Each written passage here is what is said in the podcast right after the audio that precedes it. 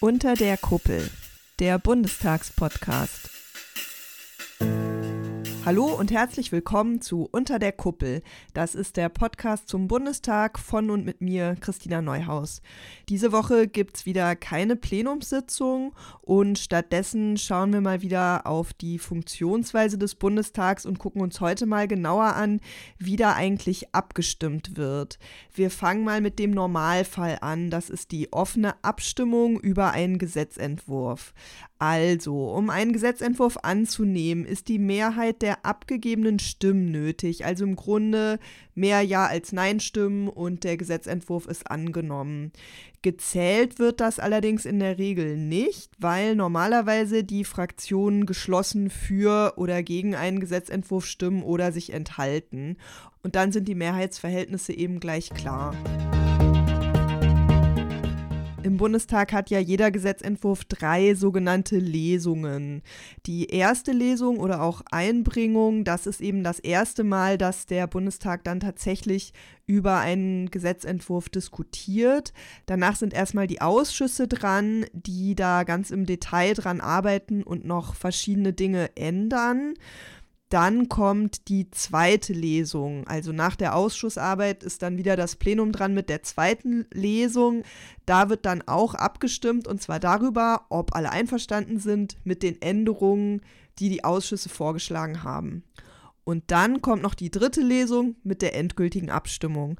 Normalerweise finden die zweite und die dritte Lesung direkt hintereinander statt. In der zweiten Lesung, wo es eben um diese Änderungen aus den Ausschüssen geht, da wird mit Handzeichen abgestimmt und in der dritten Lesung dann mit Aufstehen. Wir hören einfach mal rein, wie das abläuft. Das hier, was ihr gleich hört, das war die Abstimmung über das Gesetz zur Einführung eines oder einer Polizeibeauftragten des Bundestags. Das war im Januar. Und wir hören da die Bundestagsvizepräsidentin Yvonne Magwas. Ich bitte diejenigen, die dem Gesetzentwurf in der Ausschussfassung zustimmen wollen, um das Handzeichen. Das sind die Koalitionsfraktionen und fraktionslose Abgeordnete. Wer stimmt dagegen? Das ist die CDU, CSU und die AfD-Fraktion. Enthaltungen sehe ich keine, dann ist der Gesetzentwurf in zweiter Beratung angenommen. Und wir kommen nun zur dritten Beratung und zur Schlussabstimmung. Und ich bitte diejenigen, die dem Gesetzentwurf zustimmen wollen, sich zu erheben. Das sind die Koalitionsfraktionen und äh, fraktionslose Abgeordnete. Vielen Dank. Äh, wer stimmt dagegen? Das ist die Unionsfraktion und die AfD-Fraktion. Vielen Dank. Enthaltungen sehe ich keine. Dann ist auch der Gesetzentwurf in der dritten Beratung und der Schlussabstimmung angenommen. Vielen Dank. Ja, das geht also recht schnell vonstatten. Anders ist das bei der namentlichen Abstimmung. Die kommt auch regelmäßig vor. Zum Beispiel ist es Standard, dass über Bundeswehreinsätze im Ausland namentlich abgestimmt wird so eine Abstimmung wird immer dann angesetzt, wenn mindestens eine Fraktion oder mindestens fünf Prozent der Abgeordneten das verlangen. Bei der namentlichen Abstimmung entscheiden die Abgeordneten per Stimmkarte, auf der ihr Name steht. Da gibt es insgesamt drei zur Auswahl. Eine Karte für Ja, die ist blau, eine für Nein, die ist rot und eine für Enthaltung, die ist weiß. Und diese Karten werden dann in Urnen im Plenarsaal eingeworfen und hinterher gezählt. Dann wird erstmal das Ergebnis mitgeteilt, also wie viele Ja-Stimmen, Nein-Stimmen und Enthaltungen. Und später werden dann die Namenslisten auch veröffentlicht. Also man kann jederzeit nachschauen, welcher Bundestagsabgeordnete bei welcher namentlichen Abstimmung wie votiert hat. Dazu findet ihr auch einen Link in den Show Notes. Es gibt noch eine andere Abstimmungsvariante und zwar die geheime Wahl. Die ist ziemlich selten. Die bekannteste geheime Wahl ist wahrscheinlich die des Bundeskanzlers oder der Bundeskanzlerin. Auch der Bundestagspräsident oder die Bundestagspräsidentin werden geheim gewählt. Und ausgeschlossen ist die geheime Wahl bei Sachabstimmungen. Also zum Beispiel über Gesetzentwürfe kann eben nicht geheim abgestimmt werden. Die geheime Wahl läuft dann ähnlich ab, wie wenn ihr zur Wahl geht, also zum Beispiel zur Bundestagswahl. Die Abgeordneten bekommen auch einen Stimmzettel, der heißt dann Stimmkarte in dem Fall.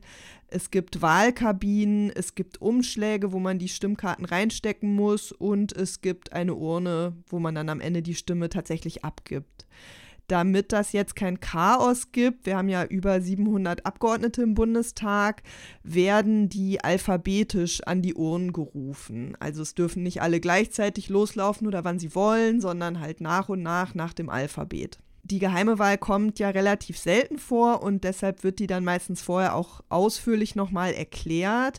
Wir hören mal rein bei Bundestagspräsidentin Bärbel Baas, wie sie das erklärt hat bei der Wahl von Olaf Scholz zum Bundeskanzler am 8. Dezember 2021. Die Wahl findet mit verdeckten Stimmkarten, also geheim statt. Gewählt ist, wer die Stimmen der Mehrheit der Mitglieder des Bundestages, also mindestens 369 Stimmen erhält für diese Wahl benötigen Sie Ihren blauen Wahlausweis aus Ihrem Stimmkartenfach in der Westlobby.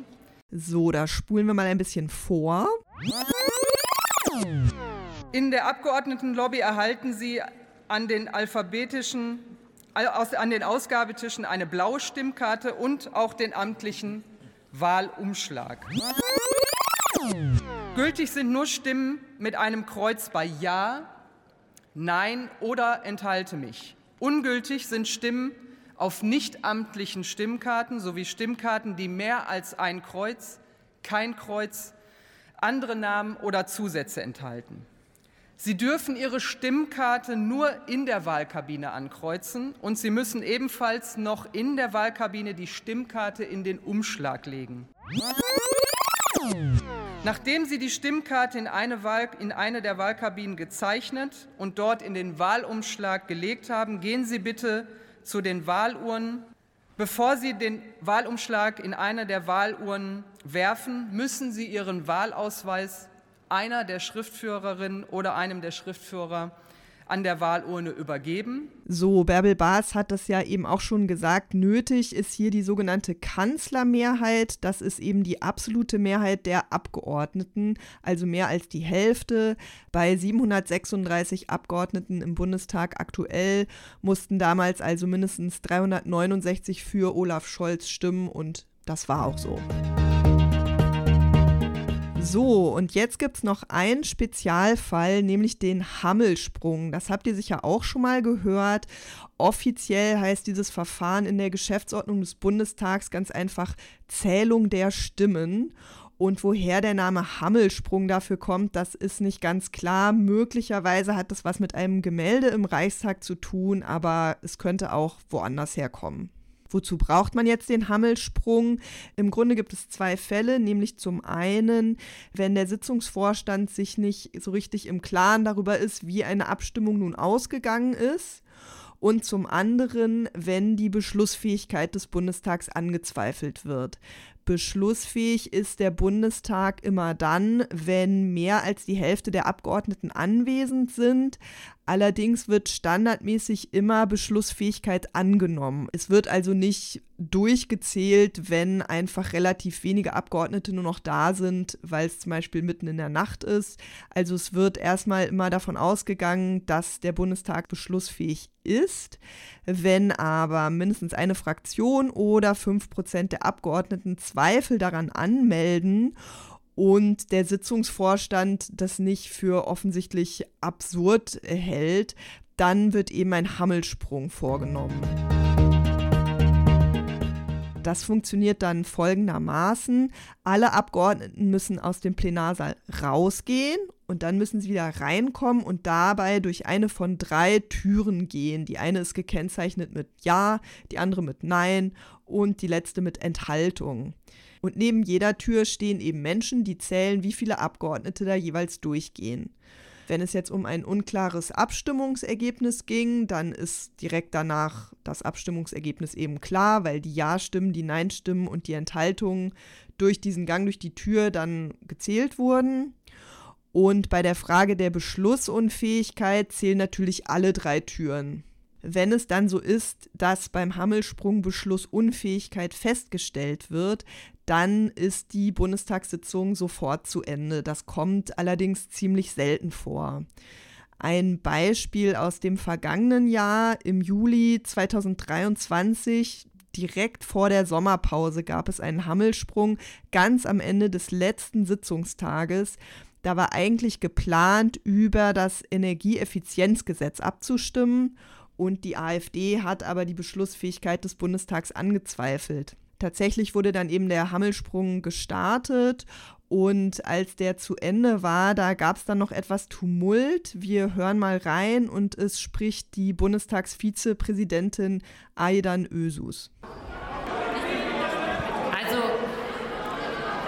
es kommen jetzt Mitglieder der AfD rein, die nicht teilgenommen haben am Hammelsprung um nicht gezählt zu werden, nehme ich an. Das ist natürlich wirklich nicht gerade ein parlamentarisches Verhalten, was Sie hier an den Tag der Hammelsprung zählte dann aber trotzdem und Aidan Ösus hat dann auch das Ergebnis verkündet. Die Beschlussfähigkeit wurde nicht erreicht, denn wir haben 241 abgegebene Stimmen.